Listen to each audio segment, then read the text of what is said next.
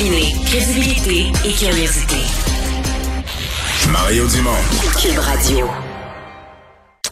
Alors, euh, le nouveau médicament, un nouveau nom qu'il faudra apprendre, le Paxlovid, euh, qui est déjà utilisé aux États-Unis et quelques endroits en Europe. Euh, Santé Canada avait, avait ça à l'étude depuis le 1er décembre. là les, documents de Pfizer avaient été déposés le 1er décembre. Et euh, ben, c'est ce matin que Santé Canada a donné le feu vert. Et euh, il y a quelques minutes, en début d'après-midi, le ministre Jean-Yves Duclos a confirmé que le Canada en a déjà reçu. Bon, pas une énorme cargaison, on parle de quelques 30 000 euh, en fin de semaine. On attend plusieurs dizaines de milliers d'autres au cours des, des jours et des semaines à venir. Docteur Cécile Tremblay, microbiologiste et infectiologue au CHUM, est avec nous. Bonjour. Bonjour, M. Dumont.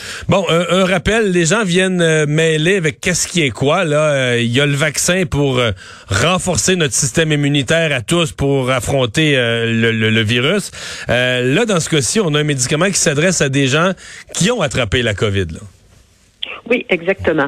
Donc, il en demeure pas moins que le vaccin, c'est quand même l'outil majeur, le meilleur outil pour nous empêcher d'attraper la COVID et surtout nous empêcher d'en faire une forme grave, d'être hospitalisé ou d'en mourir. Mais ce médicament-là est un excellent nouvelle addition à notre arsenal thérapeutique dans le sens que quand les gens, malgré tout, se font infecter parce qu'il y en a qui répondent pas bien au vaccin. Par exemple, les gens qui sont immunosupprimés, euh, les gens plus âgés euh, et qui ont beaucoup d'autres maladies, ben, ils sont plus à risque de faire une maladie grave. Alors, si on donne ce médicament-là tôt, euh, dans les cinq jours suivant l'apparition des symptômes, on va avoir une excellente protection contre le développement d'une maladie grave. Je, voyais les études Pfizer, on parle de quoi? 70% de réduction des risques d'hospitalisation? 80. Non, ça va jusqu'à 80, jusqu'à 89 de, de, de, réduction des hospitalisations. De réduction d'avoir une, maladie grave. Oh, OK. Donc, c'est considérable. Là. Oui, d'hospitalisation et de décès. Et là, on comprend qu'on va être quand même en nombre restreint, ce qui veut dire qu'on pourra pas. Euh, c'est un médicament en plus très dispendieux, de plusieurs centaines de dollars par euh, par capsule.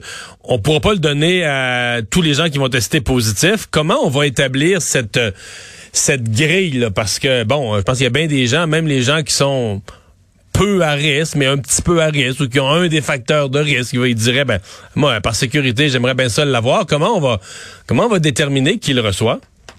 Ben, il y en a tellement peu de disponibles que c'est les autorités euh, euh, gouvernementales qui vont définir c'est quoi les meilleures conditions. Au Québec, habituellement, c'est l'INES qui fait ça. Il nous donne des guides sur euh, comment utiliser les médicaments, les médicaments plus rares, puis les médicaments. vous dites que c'est coûteux, mais comparativement à une hospitalisation, non, je comprends. une hospitalisation aux soins intensifs, c'est une pilote. non, vous avez totalement raison. C'est vrai c'est vrai que c'est c'est pas donné, on s'entend. Donc, il va falloir avoir des critères très précis et puis on va les réserver aux gens qui risquent le plus d'en bénéficier. Si on est bien vacciné avec trois doses, notre troisième dose, on a le même niveau de protection, à peu près de l'ordre de, de 80 quelques pourcents, de ne pas faire de maladies graves et d'être hospitalisé.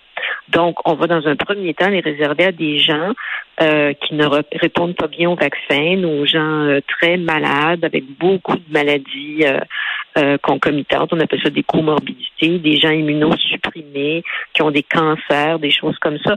Et puis, on va les réserver à ces gens-là, parce que c'est là où ça va avoir le plus d'impact. Parce que présentement, les patients qu'on voit aux soins intensifs, c'est soit des gens non vaccinés ou des gens justement immunocompromis avec des maladies graves. Alors, si on peut euh, prévenir ça, on va faire un, bien-être à, eux en particulier, puis à la société en, dégageant les hôpitaux un petit peu. Docteur Tremblay, je veux pas être celui qui, qui met le trouble dans le cours d'école, mais je suis convaincu que la, question va venir, que la discussion va venir. Euh, on vous donne, vous, à faire l'évaluation, bâtir une grille. qui doit le recevoir? Vous venez de me donner des critères clairs, des personnes plus âgées, immunosupprimées, qui ont eu la chimio, des choses comme ça. Bon, mais dans la liste, Évidemment, les personnes non vaccinées, c'est un facteur de risque important. Là. Il fait ça fait partie des trois, quatre facteurs de risque peut-être les plus importants. Est-ce que les non-vaccinés vont arriver en priorité? Parce que j'entends tout de suite des gens qui vont chialer, qui vont dire ben là c'est pas vrai, ils sont pas fait. le, vaccin qui, qui coûtait pas cher, qui était simple à aller chercher, ils ont craché dessus. Puis là on va leur donner une pilule à 700 pièces parce qu'ils viennent d'attraper la COVID. C'est sûr qu'il va y avoir des réactions. Ben, non, je pense pas qu'il va y avoir une question de priorité avec les gens non vaccinés. la, priorité va être à ceux qui sont le plus à risque de faire une maladie grave. Donc, même parmi les, les non vaccinés, les gens qui ont des, parmi ceux-là, il y a des gens qui ont des grosses comorbidités, il y a des gens qui sont très âgés et il y a des gens qui sont immunosupprimés aussi. Alors, ça va être les mêmes critères pour tout le monde là, qui va s'appliquer. Donc, le critère euh, d'être non vacciné ne sera pas ajouté comme un critère de plus qui augmente le risque, donc qui augmente la, disons, la pertinence de, de fournir le médicament. Écoutez, moi, c'est pas moi qui élabore les critères. Ça va être des organismes comme l'INES, fort probablement au Québec, et puis euh, euh, l'Agence de santé publique du Canada ou Santé Canada au niveau fédéral. Alors, ils vont arriver avec un algorithme qui mhm. va faire en sorte que l'on va pas gaspiller ces médicaments-là, qu'on va vraiment les donner à ceux qui, euh, pour qui ça va faire une différence et que ça va empêcher de rendre à l'hôpital. Parce qu'oubliez pas que un des objectifs, c'est de euh, empêcher l'encombrement des hôpitaux que l'on a. Donc, on veut empêcher n'importe qui d'être hospitalisé. Parce que quand quelqu'un est hospitalisé, qu'il soit vacciné ou pas vacciné, il nuit à tout le monde. Là. Il prend un lit, on se comprend. d'avoir d'avoir des lits pour des gens qui ont besoin d'une opération, etc. Ça fait qu'il y a un objectif collectif en premier lieu à, considérer, essayer d'empêcher euh, le nombre d'hospitalisations excessives. Puis donc, en ce sens-là, ce critère-là devient aussi un critère à considérer.